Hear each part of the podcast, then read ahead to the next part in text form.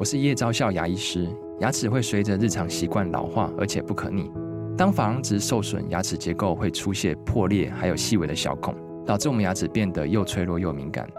这边我真心推荐贝欧尼修复牙膏，内含 BioHAP 成分，搭配正确的刷牙习惯，经科学实证，可在两周有效让牙齿再矿化，修复受损珐琅质的细微小孔。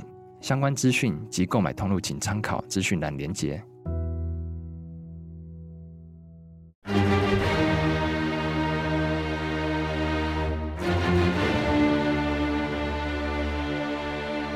赵少康时间，吃喝玩乐骂，和我一起快意人生。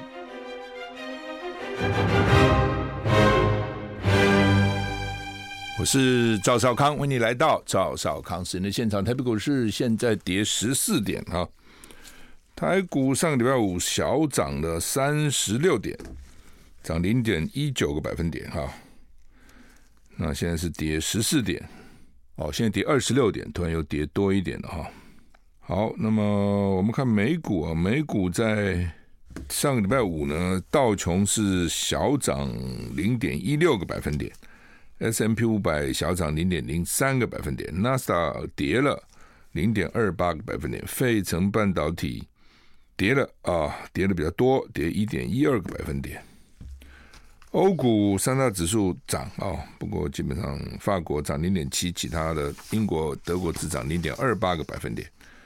台股现在跌二十五点，今天很冷啊。苗栗呢，今天早上只有九点二度，一周有两两波的冷冷的天气哈、因为现在受到强烈大陆冷气团的影响，各地气温明显偏低。今天二十六二二六。平地最低气温在苗栗三湾大河哦，三湾一个大河二九点二度。中央气象署发布十二个县市低温特报哈，橙色灯号是非常寒冷的地方是哪里呢？非常寒冷的新北市、基隆市、桃园市、新竹县有持续十度左右或以下低温发生的几率，非常寒冷哦，十度以下哈，十度或十度以下。黄色灯号冷。哦，橙色是非常冷，黄黄色是寒冷。哪些地方是寒冷？台北市、新竹市、苗栗县、台中市、彰化县、宜兰县、金门县有十度以下气温发生的几率，就是有十度以下气温发生的几率。那那个非常寒冷是持续十度左右或以下低温发生的几率，这差在哪里？就是橙色是持续十度或十度以下。黄色冷是有发生十度以下的几率，偶尔有一下来一下来一下哦，那那个是持续。连江县有六度以下气温发生的几率哦，是马祖了哦，六度啊很冷啊。气象组指出，今天北部、东北部及东部气分气天气寒冷，其他地区早晚寒冷。清晨北台湾低温是九到十二度。近山区或空旷地区有局局部十度左右或以下十度以下低温发生的几率。中部及花莲低温十三到十五度，南部及台东低温十六到十八度。白天北台湾高温十四到十六度，花莲十八度，中部及台东二十到二十四度，南部二十三到二十六度。中南部日夜温差大，南北温差也大啊，所以南来北往的这个我们的听众朋友要注意哈。就是北冷，南还好啊。你南部你看二十三到二十六度，我觉得蛮好的嘛。台湾这么小的地方哈，这个气候真的差异非常大啊，天气的温度差别也非常大哈。这个时候那个心脏啊，什么高血压有毛病的人要特别小心。最近医院里面都是满满的哦，要非常小心哈。早上起来稍微稍微注意一下，不要立刻起床，然后披个衣服吧。天气风险公司说呢，今天白天回温，但是南北有差异。北部全天都感受冷，中南部回温会比较高温，可以到二十二到二十四度哈。所以北部的人要做好保暖的工作哈。礼拜三强烈冷气团减弱，哎呦，今天一二到三才减弱。白天高温明显回升，北部、东部二十二到二十四度，中南部二十四到二十六度。礼拜三、礼拜四还好啊、但是礼拜四晚上到礼拜五又有封面逐渐通过台湾，然后会有雨哈、那封面过后有新一波冷气团南下，跟这波差不多，就是可能再度达到强烈大陆冷气团。礼拜五晚上、礼拜六清晨气温最低点，北部市区低温十一到十二度，郊区九到十度，中南部低温十二到十四度，花东十四到十六度。这是礼拜五晚上到礼拜六，这样讲哈，再重复一次。今天礼拜一嘛，冷；礼拜二冷；礼拜三减弱，然后呢，礼拜三减弱，温度高一点，然后礼拜四还还好，礼拜五晚上到礼拜六又冷，就这个意思哈。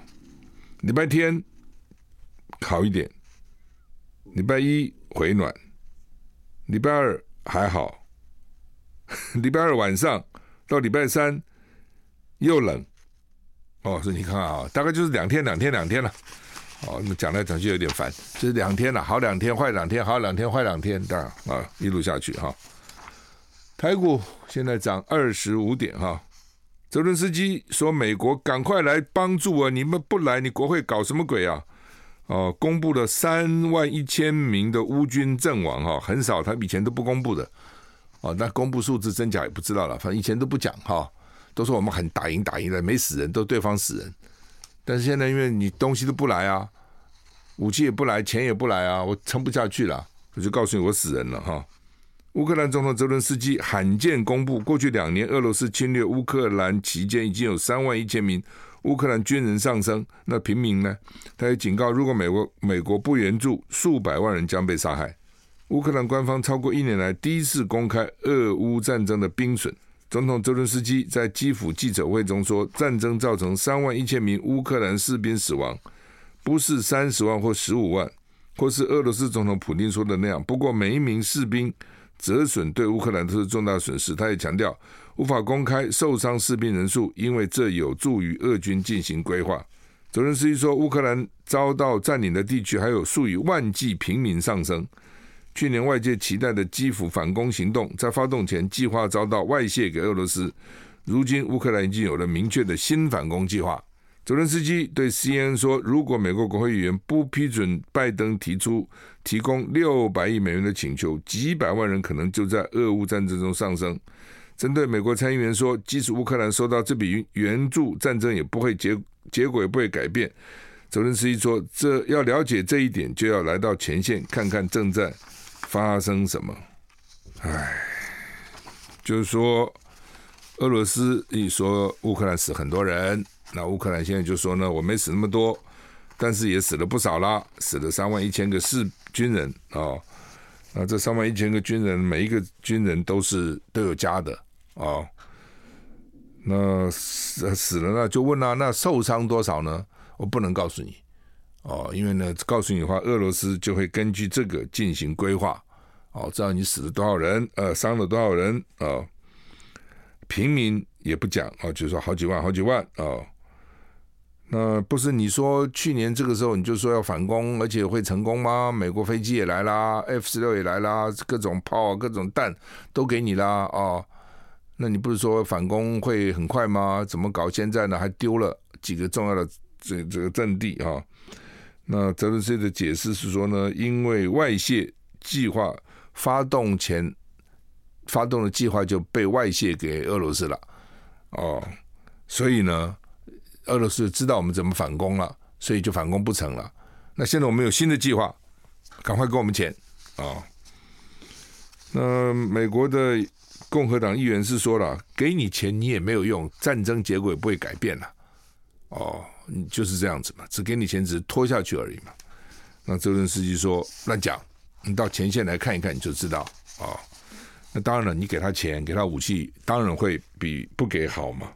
一定是这样啊，只是说，到底能够能够有什么样的差别了？哦，是不是就会赢了？老美看的就是要赢嘛。那如果不赢，老美给你钱干嘛呢？想这个道理嘛。老美都没有什么耐性的啦，而且要看到结果了哈。老美就是这样子了，你不能说他不对哈，但是他不会有什么耐性的哈。俄乌战争现在进入第三年了哈，过刚刚过了满两年，传出来俄罗斯要发动新的攻势哈。俄乌战争进入第三年，乌克兰总统泽伦斯基示警，俄罗斯最快可能在五月底或夏季之初尝试发动新的攻势。俄乌战争进入第三年，泽伦斯基说乌克兰别无选择，只能击败俄罗斯。他也示警，俄罗斯最快可能在五月初或夏天尝试新攻势。泽伦斯基说，乌克兰正在经历最困难的时刻，因为美国有政治不确定性，美国大选将是转捩点。在俄罗斯全面入侵满两年的这一天，乌克兰东部前线附近康斯坦丁诺夫卡镇。夜间遇袭，根据路透社报道，当地火车站、商店跟商店跟住宅遭逢重创，消防员疲于奔命。这个城市位在巴赫姆特以西，阿夫迪卡阿夫迪夫卡以北。俄罗斯国防部说，普京总统下令军队向乌克兰进一步推进。美国参议院多数党领袖舒默警告，今年是世界历史的关键时刻。乌克兰如果输过俄罗斯，将给美国带来毁灭性结果。他也誓言不会放弃这个欧洲盟友。所以，美国现在看起来就是民主党要，民主党在参议院哦多数了啊，所以民主党要要援助，共和共和党在众议院是多数，他们就卡下来。好，其实看起来就是这样哈，这两党政治哈。哎，这乌克兰可怜了，那个时代的军人，老百姓也可怜哈。真的蛮惨的哦，那怎么办呢？你现在现在怎么办吧？现在打这个样子，我就讲很多事情都是开始容易啊，要收尾是很难的啦。哦，开始真的很容易，很多事情都是这样哈。但是你要结束的时候不是那么难哈，不是那么容易哈。美国白宫国家安全顾问苏利文表示，各方代表已经就加萨四方人质暂时停火潜在协议的大致轮廓有了理解。你看，光停个站多麻烦。我就讲，你打多容易，现在要停就很麻烦啊！搞了半天，到现在为止，还只是对了大致轮廓有了理解。我们休息一下再回来。I like 103, I like radio。我是赵少康，欢迎你回到赵少康生的现场。台北股市现在上涨三十七点哈。刚讲哈，白宫国家安全顾问苏利文说呢，各方代表呢就扎萨释释放人质暂时停火。潜在的协议大致轮廓的理解。在此同时，以色列警方驱散了在特拉维夫要求总理尼坦雅胡辞职的抗议活动。美国现电视新闻网 CNN 报道，以色列代表团上礼拜五在巴黎参加了会谈，会谈上还有美国中央情报局局长伯恩斯、埃及跟卡达的谈判代表。卡达跟埃及充当哈马斯跟以色列的中间人，双方不直接对话，就是哈马斯跟以色列不直接对话，透过卡达跟埃及。据报道。任何最终协议最快也需要几天时间，因为谈判代表还在敲定实际的细节。以色列总理尼坦雅胡在接受哥伦比亚广播公司访问的时候说呢，以色列希望加萨剩余的人质获释，但哈马斯的疯狂要求阻碍了达成协议。据透透露，谈判代表谈判代表今天将在卡达杜哈继续讨论。以色列国防国安局长说。他相信可能取得进展。以色列暂时内阁已经听取有关加萨停火协议谈判的情况通报。BBC 报道，在特拉维夫有民众抗议，要求总理内塔尼亚胡辞职，但遭到警方强力驱散。示威者担心政府更感兴趣的是击败哈马斯，而不是释放人质。反对派领袖皮德拉皮德批评。警方粗暴对待示威示威者。报道指出，至少有二十一人被捕，数十人受伤。除了反政府抗议，以色列人质的家属也聚集在特拉维夫，呼吁通过外交解决战争，并且关注人质的返回。哈，就是那些人质，第一不是抓了一，听说一百多个吧？开始这样讲，到现在放了几个？那到底现在怎样？哦，安全不安全？有没有人死掉？有没有人受伤？到底怎样？那家属就很急呀。所以家属希望你赶快把人质再怎么样就停火吧，把人质给放了吧啊！那以色列政府显然哦跟哈马斯哦他没有谈好哈，就是谈判也很困难哦。你看我们那个我们现在的海巡署跟大陆也在谈这个渔船的问题啊，到现在为止没谈好，谈了七次，七次这也算是很单纯的，不是双方开战这么简单一个事情，谈了七次到现在没谈好啊，所以大家都很坚持嘛，不那么轻易让步啊。台股现在上涨四十七点哈，川普重现谁是接班人的金句啊，呛十一月总统大选开除拜登啊，他那个时候。川普主持电视节目不是就是 “You are fired”，你被开除了啊！美国前总统川普今天在保守政治行动会议 （CPAC），也就是 Conservative PAC 啊，PAC 叫 Political Action Committee 啊，政治行动委员会了啊。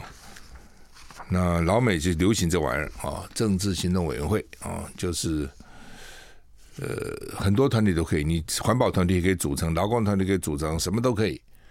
哦，然后呢，他们就可以捐钱给候选人，然后呢，就监督候选人的言行。我现在捐钱给你，你要重视环保，对不对？那你这候选人好，因为你重视环保，你提出一些环保政见，所以我捐钱给你。那如果你当选以后，你没有按照你当时的承诺去做，哦，我就会这个展开声讨你的活动啊，这种政治行动委员会。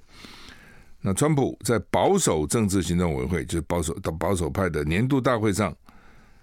重现他在实境秀《谁是接班人》的金句，呛现任总统拜登：“You are fired，你被开除了。”啊，川普很会搞这个。选举的时候，台湾通常比较没有那么强烈，老美说讲话是很强烈的。哦，比如说那个时候，川普跟希拉里竞争的时候，上一次他就说：“我当选，把他抓起来，把希拉里抓起来，关起来。”哦，所以他到很多场合啊，都会讲说，把希拉里关起来，把希拉里关起来，哇，群众疯狂高兴啊！就是通常我们大概很难这样讲，你最多只是说，我当选后对这些事情，我要去去去调查到底有没有贪污，有没有问题啊？最最多讲到这样了，很少很少说把他关起来，把他关起来，川普就是这样啊。那现在说拜登要把他 fire 掉啊，把他 fire 啊。川普二零一六年当选美国总统前面，曾主持美国国家广播公司 NBC 的实境秀，叫《谁是接班人》The Apprentice。The Apprentice，Apprentice 就是学徒了哈，Apprentice 就谁是我的学徒，谁是我的接班人。他在节目中的经典金句说：“You are fired，你被开除了哈。”他今天在保守政治行动会议年度大会表示。他们所做的事情不可思议，他们在边境所做的事情让那些人得以进入，令人难以置信。就是让那些讨来的人都让他们进来，他是难以置信哈。川普说：“为了实现美好的未来，我们必须摆脱失控政治阶层的锁链。首先，就要告诉狡诈的拜登，要记得谁是接班人吗？狡诈的拜登，You are fired 啊！狡诈的拜登，他常常会给人家。”这个取名，比如那时候他就讲拜拜登叫 Sleepy Joe，爱 爱困的爱困的拜登，Joe Biden 嘛哈，他当时 上次选举的时候，拜登叫 Sleepy Joe，很会讲，很会给人家戴帽子。你想，他这里面就语义多，年纪大了，精神不好啦，哦，注意力不能集中啦，哦，等等等等，叫 Sleepy Joe，Sleepy 就是打瞌睡的了，哦。就是我我很累了 sleepy，我我想睡觉了哈，sleepy Joe，实在是哈，拜川普真的是选举的时候真的无所不用其极，很多很下流的招数他也都用啊。日本东大寺土产店老板误踩油门，六十二岁台湾的男子伤重不治，真惨，到日本去玩。日本奈良市知名景点东大寺南大门附近，昨天上午发生死亡车祸。当地卖土产的商店，七十九岁老板进货时误将油门当刹车，导致汽车爆爆冲向人人群，造成一死一重伤。死者是六十二岁台湾男性，头部受重创，紧急送医，宣告不治。另外一个日本籍五十二岁男性，腰部骨折受重伤。死者是跟团到日本旅游的台湾旅客，第二天就遇到死劫。大新旅行社董事长透露，死者遗体火化后将带回台湾。哎，到日本玩一趟就把命都给丢了啊！我们休息一下再回来。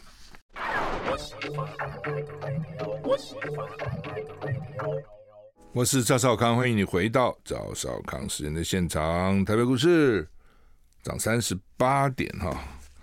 刚讲台湾一个六十二岁男子到日本旅游，在奈良知名的景点东大寺的南大门附近呢，被一个土产店老板七十九岁踩进货踩刹车，当成踩油门死了啊。哦那旅行社叫做大兴旅行社董事长说，死者遗体火化以后会带回台湾。目前死者家人行程暂停，其他旅客行程继续。这其他旅客心里一定很窝囊了哈。虽然他们那个旅行社招了团，其他人不见得认识了，但是总是 哦，误伤其类嘛。这个同大家高高兴兴出去，怎么第二天发生这样的事情哈？那观光署说啊、他们旅行社有。保这个旅行业责任保险，意外死亡两百五十万哈，哎，这不是钱的问题了哈，真是衰哈。开车要小心了哈，经常这个刹车油门，其实刹车油门会搞错，这很少哦，所以很少。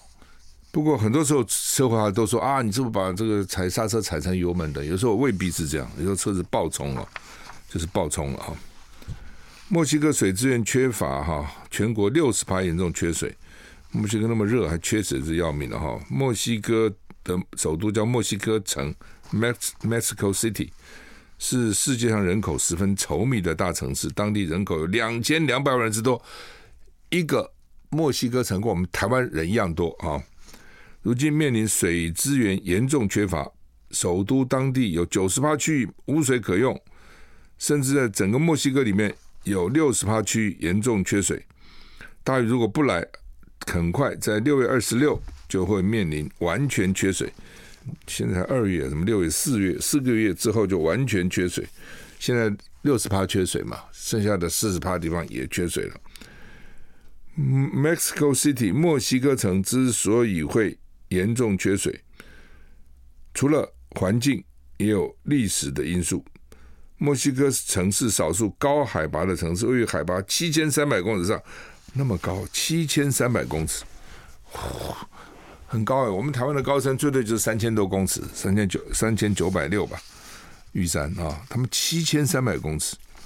但墨西哥城的选址源于一三二五年阿兹特克人所建设的，当时在这个地方还有很多湖泊，但是西班牙人十六世纪。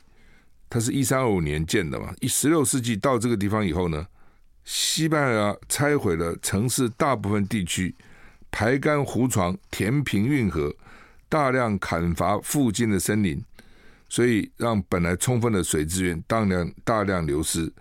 再加上现代开发的问题，沥青啊、混凝土取代了传统的湿地河流，导致墨西哥城一到雨季都会发生洪水，一到旱季就会严重。干旱，西班牙人啊，就乱整，就是很多人去了啊，然后呢，以这种这个统治者的姿态啊，就把你湖泊也给你填了啊，河湖这个运河也给你给你弄平了啊，等等等等，把树给你砍了，他把资源送回他的母国去嘛，所以就搞惨了。就人家当时建成的时候是有很多湖泊的，哦，就你现在就把湖填了盖房子，类似这样啊。所以呢，他们现在境内有六十趴的地区经历中度至非常干旱，哦，那是墨西哥整个，但墨西哥城首都呢，城里面九十趴严重干旱，所以呢，墨西哥也蛮惨。全世界现在基本上越来越严重啊，下雨不下就不下，哦，下就下得非常严重。新加坡哦，花哦，有的要花到两万块学怎么样呢？怎么洗厕所？要上课。新加坡政府的技能技能创前程个人资源库 My Skills Future Portal 推出洗厕所课程，教导清洁工基本的厕所清洁跟补充消耗品需要的基本知识跟技能。学费一百一十块，一百一十块新新币台币两两千五百八十九台币到八百八十块两两万零七百一十七台，目的让清洁专业化。提高清人清洁工人的工资。新加坡技能创前课程与国家环境局指出呢，通过课程，学员能学到清洁剂的正确使用方式，也会学到相关安全知识，对如何有效提升清洁效率很有帮助。新加坡官员也说，目前新加坡已经有多家机构都有提供这个课程，二零二三年报名人数甚至超过五百人。但贴文相关贴文引起不少网民讨论，有人说连洗错手的课程都出现，未来怕是倒垃圾也需要有文凭，哈哈。就是你如果说呃，人家就要找清洁工，你说我受过洗厕所的训练，你可不可以被优先录取？哦，就要看文凭了。我至少受过训练啊，知道哪些清洁剂该怎么用啊，蟑螂应该怎么清除啊，厕所应该怎么打扫啊，怎么样比较干净啊，等等等等。啊、其实你说有没有用，还是有用。今天我问你嘛，如果你要找一个清洁工，如果他说我有文凭，至少表示这个人很努力想学嘛，那个态度从这边就看出来嘛。再加上他的确可能也学了一些实际的技术，那你会用谁？距今两亿四千万年，历史上第一次龙全貌化石曝光。苏格兰国家博物馆宣布，考古学家最近发现的新化石，有如最后一片拼图，可以让科学家完整完整揭露一只二点四亿年前的龙的样貌。就现在的龙，大概都是残缺不全那个化石。距今二点四亿年，史上第一次龙的全貌化石曝光。苏格兰国家博物馆提到，这只长五公尺，来自。中国三叠纪时代，中国龙跑到苏格兰去，那个时候是怎么跑啊？第一次是在二零零三年发现，但科学家在之后十年又研究另外五种更新种的物种，终于现在能够勾勒出它的全貌，并将其命命名为东方东方孔头龙。东方孔孔头龙头啊，头上那个头，恐龙它这边还加个头。哦馆长表示，最后出土的一块化石将之前的化石完整衔接起来，从鼻尖到尾巴，漂亮的呈现一个物种。好，我们休息一下再回来。I like 我是赵少康，欢迎你回到赵少康时间的现场。台北股市三十八点上涨哈，刚讲哈，全貌的龙化石曝光哈，苏格兰。国家博物馆宣布：“哈，说他说这个化石从鼻尖到尾巴，漂亮的完整呈现一个完整的物种。它呈现八字形的卷曲，就是阿拉伯数字那个八了。哦，阿拉伯数字这个八，很容易令人联想到中国的龙。就是啊，那中国的没人看过龙啊，我们看的都是想象，对不对？那龙蛇杂处，那个龙怎么画出来的？”他们说现在这个化石看起来有点像，就中国人怎么会想到“龙”这个字，然后怎么会想到把龙画成那样？你看那个十二生肖，对不对？一蹴几鼓，三后细头我，两走。我这种台语背，那时候跟同学学：一鼠、二牛、三虎、四兔、五龙、六蛇、七马、八羊、九猴、十鸡、十一狗、十二猪，其他十一个都是真的有这个东西嘛？怎么突然就爬个龙没？大家都没看过呢。哦，那什么时候搞这个东西？而且龙跟那些人放在一起，前面是兔，后面是是蛇，不是也很怪吗？那龙到底长什么样呢？那龙中国的龙跟西方龙有没有什么差异呢？西方不喜欢龙，他们把龙当成是恶魔。那中国人很喜欢龙，哦，龙生九子，子子不同，呃，龙子龙女。哦，所以对龙的概念只有蛮大的差异。那龙到底长什么样？苏格兰说他们现在找到了哈，很像中国的龙。他们说那个龙的身体卷曲起来啊，像八字一样的卷曲，啊，很像中国的龙。哦，我也想不出来中国龙这不中国龙有卷曲吗？中国人还没看哪个龙卷，蛇有卷曲，有看过龙卷曲吗？龙身体那么粗，怎么卷呢？好，台股现在上涨三十八点哈。那联合报的头版说，这个大陆帆船事件以后呢，这个谈判触礁，大陆方面要求送回这两名船员的遗体跟渔船，说我们拒绝。好吧，为什么要拒绝我也不知道，他们总有个理由吧。大陆呢，海警说派大型船舰来施压啊。那中国时报是在三板登的叫做金厦厦厦门那个厦金厦海域，大陆增派两个渔政执法船。另外呢，福建海警组舰艇编队巡查，哦，反正就没谈成嘛，哦，到现在为止三天七次协商没有结果，说本来要解剖遗体就暂缓。那大陆人觉得大概你把遗体还给我，不要解剖了，那已经很惨了，还剖剖什么剖啊？哦，那他干嘛要解剖呢？可能要看他到底是掉到水里。溺毙的还是还没有掉到水里就已经就已经昏了，有可能是先昏了啊？为什么两个救起来，两个没救？哦，照理讲那个渔民哦，我不知道他们会不会游泳了。他们说渔民也不见得会游泳，不总是多少学一点吧。你们搞你当渔民，就每天在海上岛生活，你不学一点基本功夫吗？万一掉到水里怎么样？至少怎么样能够？能够自救，能够浮浮着，不要溺水，不要害怕，哦，这差很远的。有人一到水里就害怕，害怕以后就就就就反正整个都慌张了，就容易死嘛。假如说你不怕水，对不对？那你也知道说可能人不会那么快来救你，那你就用什么水母抱了在里面慢慢的，不要耗费体力嘛。但是呢，就是也不会也不会一时之间不会呛死了。啊，所以那个基本学基本训练还是还是蛮重要的哈。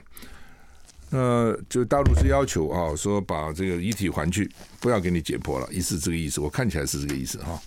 我们说不行哦，非要解剖，知道到底责任在哪里，这是第一个哈。第二，他们希望把船也还给他们，我们说不行，这船是犯罪工具，你跑到我这边来了。他们以前像这种三无的船，可能要给他搞个几个月才送回去，所以这也是为什么他们很紧张。只要一被查，当然这个东西也是两难了。那我为什么要这样做？你扣他个船三个月干嘛呢？啊，罚他的钱，就是说呢，让你知道说你不要被我抓到，抓到以后我就让你几个月都不能够作业，你会损失嘛？哦，但是同样的，因为你抓到他，他结果很严重，他就跑嘛，被你抓到他就很惨，那怎么样都跟你跑嘛？其实就这样，假如说你抓到他，就把他驱赶走，那他他他会常来，你就没你就驱哦，就有一点好像不胜其烦。但是呢，你老是要登船，要去把他扣下来，那那边就想尽办法要跑。其实就这样啊、哦。那另外一点就是说，其实我一直在想啊、就到底那个船怎么翻的？哦，那翻有几种可能嘛？我们说，我们现在讲的话，大家不太信的。但是你总是要听听了。我们是说，那个船呢跑呃急转弯，结果呢，我们的船撞撞上它就翻了。那怎么那么容易翻呢？这有几又有几种可能，其实哈，一种就是我的船撞它撞的力量太大。那你干嘛那么大力撞呢？哦，又有几种可能，一种是我很生气，春节过年大家都放假，我还给你执法，你没事跑来我就撞你，这是一种泄我心头之愤。第二种是那个船长呢，啊，不太会开船的控制不是很，船没有刹车的，船是没有刹车的，哦，因为他怎么刹呢？你汽车能刹，是因为你轮胎那边刹住了，有没有？汽车在轮胎，船没个轮胎啊，船完就后面那个 propeller 那个那个螺旋桨，那个马达发动哦，然后呢就带带动船就走了嘛，所以船没有刹车，船只能倒。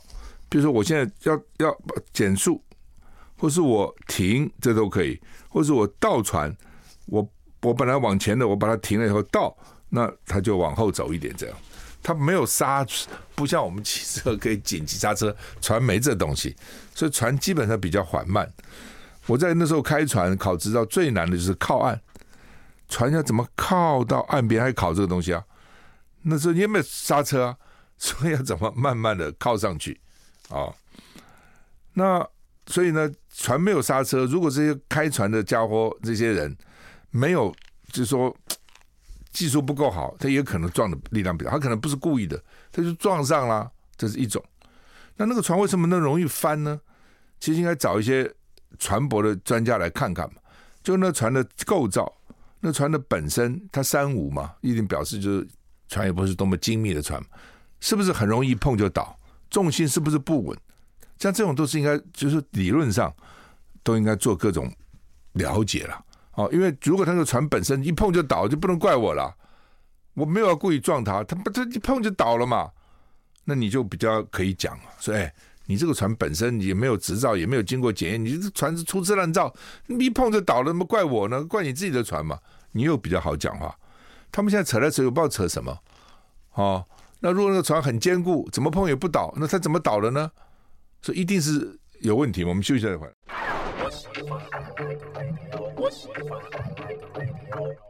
我是赵少康，欢迎欢迎你回到赵少康时间的现场。特别股市现在涨四十点哈，好吧，就是这个转翻船这事件，基本上它变成一个政治事件了。不过政治事件上，政治事件还是有科学的，所以你说跟他讲说，好吧，好吧，我现在船不能立刻还给你啊，主要原因啊是为什么要解剖验尸呢？我是要查这个这个，也是要查原原因到底何在嘛。好，假如说他不是到了水里淹死的，是先撞昏了，再再后来淹死的。那平常讲，我们这个搜救就有问题了。你为什么不先去看船长室呢？这最基本的道理啊。比如我们车子不出了车祸，你先去看车底嘛，你让他看那个驾驶座上那个司机情况怎么样嘛。你 你就算翻过来了，他结果后来发觉他死在他那个船长室里面，哦，就是驾驶驾驶室了。那第一个看他，也许就救出来了，也许我不知道了啊。像这种都是要。要追究，就是要查责任到底是怎么回事，科学都可以查出来的。哦，问题是搞成政治就很麻烦了。假如对方一说不要你查了，我要赶快把人给我运回来，那你就要跟他讲嘛，我为什么要这样做？这样做的理由也是希望能够，他们现在就要求一个究责嘛，一个惩罚嘛，究责跟赔偿啊，究责就是惩罚，赔偿要赔我钱嘛，究责跟赔偿都跟为什么发生是有关的。假如说都错在我，那当然我要我要处罚人，而且我要赔的比较多。只要不一定全部错在我，哦，那就有另外一种。那我怎么知道这错在谁？因为没有录影啊，所以现在就变成他整个的，就算有录影，哦，这些科学的东西还是要做的。你有录影的话，那为什么船那个船船长在驾驶舱里死了？我刚讲，你跟他查一下嘛。还有船为什么容易那么容易翻呢？过去那么那么多船都没翻，就他船就容易翻了。那就一种我撞他太厉害，一种海象不好嘛，一种是他船有问题嘛。像这种都可以查查出来的，都可以检查出来的。哦，在科学上、工程上都可以把它鉴鉴定出来。然后这个时候就知道责任归属到底怎么样。这是科学的方法，不是每天吵啊吵啊吵半天。你把这个提出来，对方也没话讲啊。你说我要做这些事情，你觉得要不要做嘛？那你不做的话，真相就不会摆嘛。做了以后就比较清楚嘛。哦，昨天国民党在花莲开那个党团会议吧，说后来用表决的方式要礼让民主党一席召委了。这个事情也搞这么大，我真的也不解。一个招委有多了不起啊？他八个委员，每一个委员会两八八个委员会，每个委员会两个招委。哦，以前我在说三个。那那个招委呢？什么功能？就是排议程啊。当然排议程怎么是重要的，有些议案子要排出来，不排就因为没有了嘛。但是呢，招委呢，因为他是招委，所以有时候他也不好太讲话，就像立法院院长不太讲话一样。你已经干了召集委，你已经排议程，你还讲什么话呢？人家而且很多时候呢，别的委员讲话就你就少讲两句吧。所以他也不见得就那么那么伟大了哦。那好吧，那现在就是要不要礼让嘛？要不要礼让民众党嘛？哦，那因为你你很多案子你人你不是很多，你人根本不够嘛，你人不够你就没有办法嘛。人穷志短，我看到说国民党决定礼让民众党一起，说很多蓝营的基本支支持者还去骂骂他们了，说小心被民民主党骗了。我觉得这些人头脑不清，有时候你搞政治哦，或者我们做政治观察，看到很多人那个脑筋不清啊，真的不知道怎么办。就像当时我一直认为说。蓝白应该和，哦，侯友宜跟柯文哲和，还有很多人反对啊，和什么和？我们靠自己，你靠自己你选不上嘛，哦，我们这没志气，那你结果就是这样子嘛，那怎么办呢？形势比人强啊，那柯文哲他也是个人啊，他也当了两两任八年台北市长啊，他选总统也拿了三百多万票，对不对？他有他的实力跟影响力在那个地方嘛。这就是个事实，你要承认这个事实，你不能自己不不不承认这个事实，对不对？那这既然如此，那立法院他就有八席啊。那立法院现在就是三党不过半。我告诉你，立法院从来没有三党不过半，这是第一次真的三党不过半。哦，那你现在说委员会不让他，他在大会里你没有他，你也是不过不了啊，因为你不过半嘛，就这么简单嘛。所以你必须要跟他合作，你爱好不爱好，他很多人讲他没有信用，他变来变去。对了，他没有信用，他变来变去是他的事嘛。那你你你是大党啊，你有很多重要法案，你要对你的选民交代啊，对不对？四百四五百万选民支持了你，希望看你有成就出来。但你成就他就蛮重要，他那个八票是很关键嘛。他这八票如果不是这个，等于是。婉转的支持韩国瑜，韩国瑜能当选立法院长吗？他只要几票跑去支持民进党，民进党就当选立法院长了。这就是情况就是这样子啊，这么简单道理有那么复杂？我以为这个道理很简单，三两句大家就懂了。这个社会真的很麻烦，很多人就是听不下去。哦，我干嘛让他？我就不要让他，我吃干抹净，我不要给他舞台，不让他表演。你不给他舞台，他不给你舞台了，你给他舞台。他到你所有的案子，他都能不支持你的时候，你怎么办？当然你可以讲说，你不会不支持，你要对你选民交代，是也没错。很多时候呢，他有他的立场，他也有他的这个这个选民的压力了。但是你合作的时候总是比较容易嘛，你合作很多案子就能通过，你你不合作就不会过嘛。而且你给他的一个召集委没什么了不起嘛。经常你们礼让高金素梅一起召委，高金素梅一个人你要礼让，他现在八个人你不礼让他，不是很奇怪吗？你这不想些什么？那政治中就是有给有有拿嘛，啊，他他比如立场，你虽然院长副院长不管柯文哲有各种想法，最后他基本上还是等于支持了你嘛。你看最后结果比较重要，你不要改那个过程，最后人家还是支持你的，对不对？所以我讲投桃报李，你给他一起招委又怎样呢？哦，那当然他们可能很担心黄国昌给他会表现，将来到新北市选去选市长，问题是你不给他就不去了吗？他就不能表现了吗？所以你现在国民党也怕说下次他会不会在各个选区摆人，会不会影响？当然会，但是你阻挡不了他嘛，他也是个党啊，他要摆人，你叫他不摆嘛。你如果现在能够合作哦，大家合作的还蛮愉快的哦，至少有个互信，也许将来还比较容易协调啊。说我们好不好先办一个民调，赢的就选，输的就不选了。这样的话，至少呢不要让民进党拿去，还比较能够谈。假如你现在就把关系搞坏，每天吵过来吵过去，然后到时候火大嘛，你派人我也派人，我不赢我也把你搞下来，那不何必呢？所以没有办法，你再也就是就是得合作，也不是说我什么度量大胸襟啊，不是你过去的事就恩恩怨怨就算了，你要看未来嘛，你要看大局嘛。我讲了很多事，你不看大局，对，不看长远，短视近利又自私哦，然后呢又短视。又笨，哦，最让我气的就是笨，这就，就是笨，哦，你笨的结果，到时候呢，吃亏也是你自己嘛。你是最大党啊，你现在国在立法院是最大党，但你没有他成就你，最大党也等于白白干，你就不过半嘛。那你怪谁呢？你就是不过半呐、啊。有好几个地方这次就是啊，因为民众党出了，比如宜兰，因为陈琬惠出来，国民党就落选了，否则国民党是蛮有机会的，就很可惜嘛。那如果事先大家能够协调好，什么地方你去，什么地方我来，不是很好吗？所以我是觉得了哈，就是说，不过我看起来国民党大多数的委员还是聪明的，还是不笨的，还是有有想，所以他们昨天在党团说以悬殊比数，他投票嘛，悬殊比数压过，赞成要合作的是悬殊比数。那我不知道悬殊是怎么个悬殊，这不是什么什么二十比十九，不是这样，就是显然是认为合作多很多，表示大家还是知道的。哦，你还是希望选民选你出来，希望你有一些成就嘛，希望你有一些法案，你一些你一些案子能够通过嘛。你案子通过，你再也就要合作，你不合作，你就是不会通过。那怎么办呢？哦，那当然像媒体有些记者是很关心的，说啊，国民党会不会因此呢把舞台让给民众党啊？会不会因此呢得失难料等等？都是这个都是要考虑的哦，是要考虑的。